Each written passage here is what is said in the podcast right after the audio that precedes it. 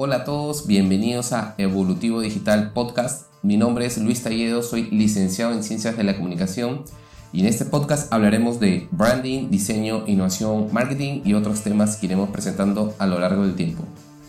En este episodio hablaremos del diseño de experiencia de usuario, entendiendo su forma de trabajo. Empecemos.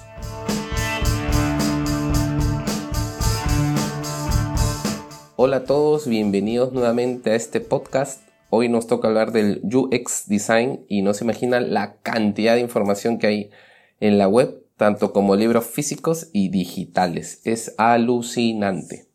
Pero antes de entrar de lleno a este concepto, iremos un poco más atrás en el tiempo para entender y definir primero el concepto de UX. Y para esto vamos a mencionar a Donald Norman, quien es la persona que introduce este concepto creando la oficina de arquitectos de experiencia de usuario dentro de Apple allá por los lejanos 90.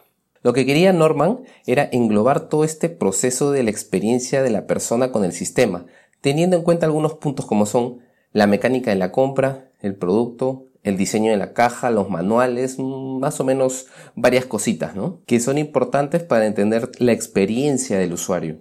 Inclusive hay un video en YouTube que es del año 2016 en donde Donald Norman nos explica nuevamente cómo se originó este concepto y cómo se ha trastocado tanto a lo largo del tiempo. Y él lo define más que todo como una experiencia total que abarca muchas aristas, que no solo se enfoca en apps o webs, sino que también abarca temas como la experimentación del usuario al momento de realizar la compra. Eso es lo que también cuenta. Este video se encuentra en el canal NN Group de YouTube, en donde aparte de este video encuentran entrevistas relacionadas al UX altamente recomendable. ¿Y a dónde vamos con todo esto? Lo que pasa es que algunas personas tienen un concepto no malo sino incompleto de que el UX solamente se enfoca en herramientas digitales, tipo web, apps, etc. Cuando en realidad se debe entender que el UX como un todo, ¿no? Desde que una persona navega en la web de una tienda hasta que llega físicamente a la tienda, abre la puerta, conversa con el vendedor, realiza o no realiza la compra y luego se retira.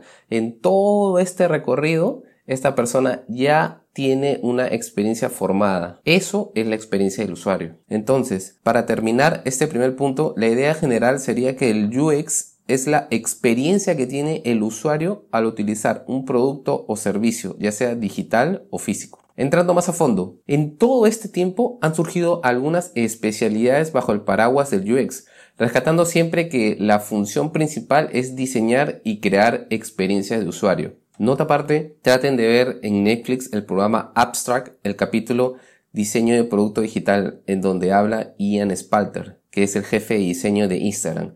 En mi opinión personal, aporta interesantes conceptos de la UX y la UI. Traten de verlo. Retomando el tema de las especialidades, en este podcast hablaremos de cinco especialidades que se relacionan con el UX. Terminaremos obviamente con la del UX Design, eh, que es la que aborda este podcast. La primera sería el UX Research o investigación de experiencia de usuario. Y en este punto el especialista investiga el impacto de las posibilidades de mejora según los usuarios a los cuales va dirigido el producto. Su trabajo consiste, entre otras cosas, realizar entrevistas, investigar el comportamiento de usuario y a veces es bastante importante que estas este, investigaciones tienen que ser en el mismo ambiente en donde el usuario realiza o está en contacto con el producto para definir algunas acciones sobre qué cambiar o qué aumentar. Actualmente este especialista en UX Research eh, se ha vuelto bastante importante porque las empresas se han dado cuenta de que es importante investigar el comportamiento de las personas para saber si el producto o servicio va a funcionar más adelante. El otro concepto sería el Interaction Design o diseño de interacción. Y acá sí voy a mencionar a John Colco, que es autor del libro El pensamiento sobre diseño de interacción, el cual define este concepto como un diálogo entre la persona y un producto o sistema. Esto mayormente lo encuentras en productos digitales, ¿no? Y está enfocado en cinco dimensiones que son bastante interesantes. Le mencionar las cinco y de ahí le voy a explicar más o menos con un ejemplo cómo funciona. La primera dimensión serían las palabras, la segunda serían las representaciones visuales, la tercera objetos físicos o espacios, la cuarta sería el tiempo y la quinta sería el comportamiento. Para este punto vamos a tomar como ejemplo un formulario, en donde la primera dimensión las palabras sería todo lo que está relacionado con el formulario, eh, las palabras que lleva antes y después. Las representaciones visuales serían las cajas donde tú insertas el texto o los botones. El objeto físico como tercera dimensión sería la laptop, el celular o la PC. El tiempo como cuarto punto sería la cantidad de tiempo que el usuario pasa interactuando con el producto. O sea, si es bastante la cantidad de tiempo que pasa o si es poca. Esto tiene una, tiene una medida, ¿no? Y la última sería el comportamiento que básicamente sería como la, la definición de todas las interacciones que han habido con las anteriores dimensiones, ¿no? Como podría ser un like, o sea, si la experiencia fue buena, un like o un, o un comentario, ¿no? Algo así más o menos se explican en estas dimensiones. Es bastante interesante este punto. Ojalá más adelante podamos este, darle un capítulo entero al Interaction Design. Como tercer punto relacionado al UX sería el Visual Design. Este es el profesional que más se relaciona al diseño gráfico y al UI, que sería el User Interface, ¿no? Y trabaja básicamente con la estética del producto, digamos, cómo puede ser el color, la tipografía, la imagen, ¿no? Esto consiste en utilizar el color adecuado y su combinación para ver qué tan atractivo visualmente resulta esta combinación o si la imagen que se está utilizando en este contexto es adecuada a, lo que queremos decir, ¿no? Su tamaño, su forma, y si realmente transmite ese mensaje, ¿no?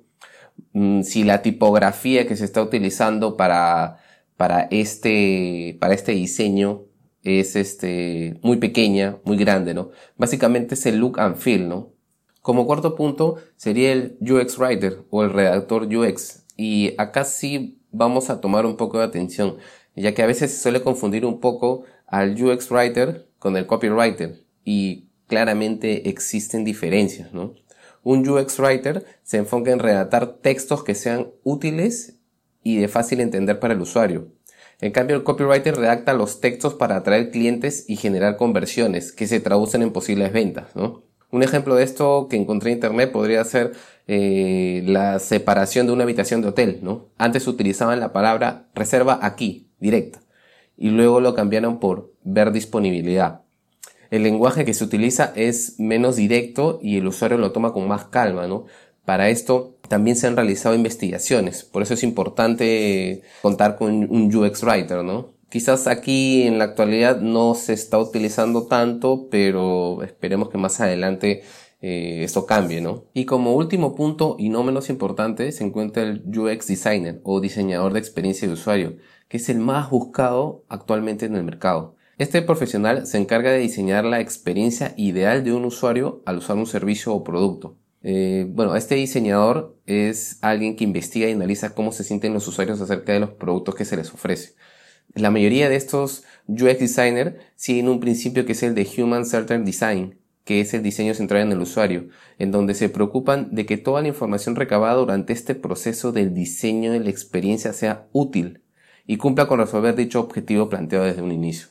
Bajo esta premisa, el UX Design implica no solo empatizar con los usuarios, sino hacerlos partícipes de este proceso.